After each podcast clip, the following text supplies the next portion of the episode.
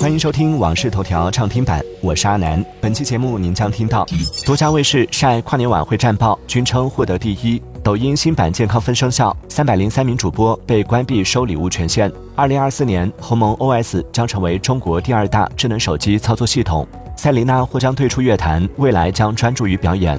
接下来马上为您解锁更多新鲜事。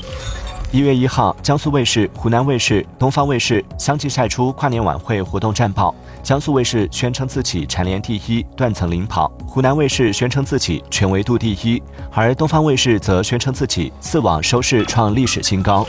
一月三号，抖音直播新版健康分处罚正式生效。处罚生效首日，近五千名主播被减少直播推荐、限制功能，甚至永久回收直播权限。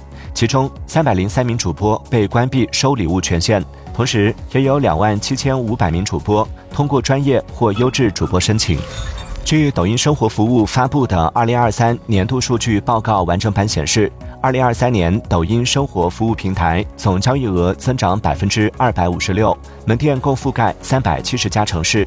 相比去年，平台短视频交易额增长百分之八十三，平台直播交易额增长五点七倍。据南宁江南警方通报，南宁市公安局江南分局发现网传一段女大学生摆摊卖糖葫芦，被几名壮汉轮番威胁的视频后，立即展开调查。一月二号，警方已将视频中涉事的瞿某某等三人依法传唤到公安机关调查，目前调查工作正在开展中。近日，有汽车博主发布截图显示，小鹏汽车招募小红书和抖音达人推广，预算为小红书一至十万粉。单个三百到四百元以内，抖音十至五十万粉，单个预算三百五；抖音五十万粉，单个预算八百五。但据博主爆料，何小鹏审批的金额应该是一个达人几万。博主还表示自己手中有录屏。随着电视剧《繁花》的热播，剧中至真园的原型黄河路上的台盛园酒家新晋成为了网红饭店，吸引不少市民游客前来打卡。据工作人员介绍，目前不仅除夕年夜饭已约满，就连平时的用餐也基本爆满。近期不再接受预约，建议约至一月中旬就餐。报告预测，从二零二四年起，鸿蒙 Harmony OS 将取代苹果 iOS，成为中国市场上第二大智能手机操作系统。据预测，二零二四年全球智能手机销量将同比反弹百分之三。华为手机在二零二四年将坚实复苏，并重新洗牌中国智能手机操作系统市场，夺取苹果和安卓厂商的份额。据天眼查 App 显示，近日，北京小米移动软件有限公司基于大模型的知识问答系统软件著作权获得登记批准，软件简称为 The Chat，版本号为 V 一点零。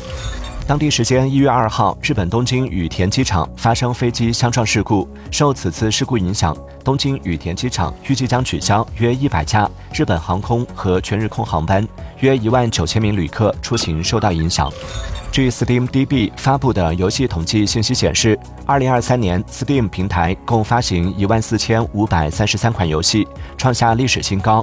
相比二零二二年的一万两千五百六十二款，增加了一千九百七十一款，增幅约为百分之十五点六。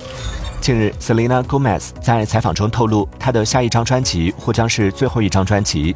她未来的计划是专注于演艺生涯、美妆品牌，以及继续投身于慈善事业。她表示：“我从来没有想过要成为一名全职歌手，但很明显，这个爱好变成了主业。”近日，有网友在 X 平台上发帖提问：“我们能在2024年过一个正常的年份吗？经过了疯狂的四年后，我们不应该得到这样的待遇吗？”随后，马斯克回复称：“我预测二零二四年将更加疯狂。”感谢收听《往事头条》畅听版，我是阿南。订阅收藏《往事头条》，听见更多新鲜事。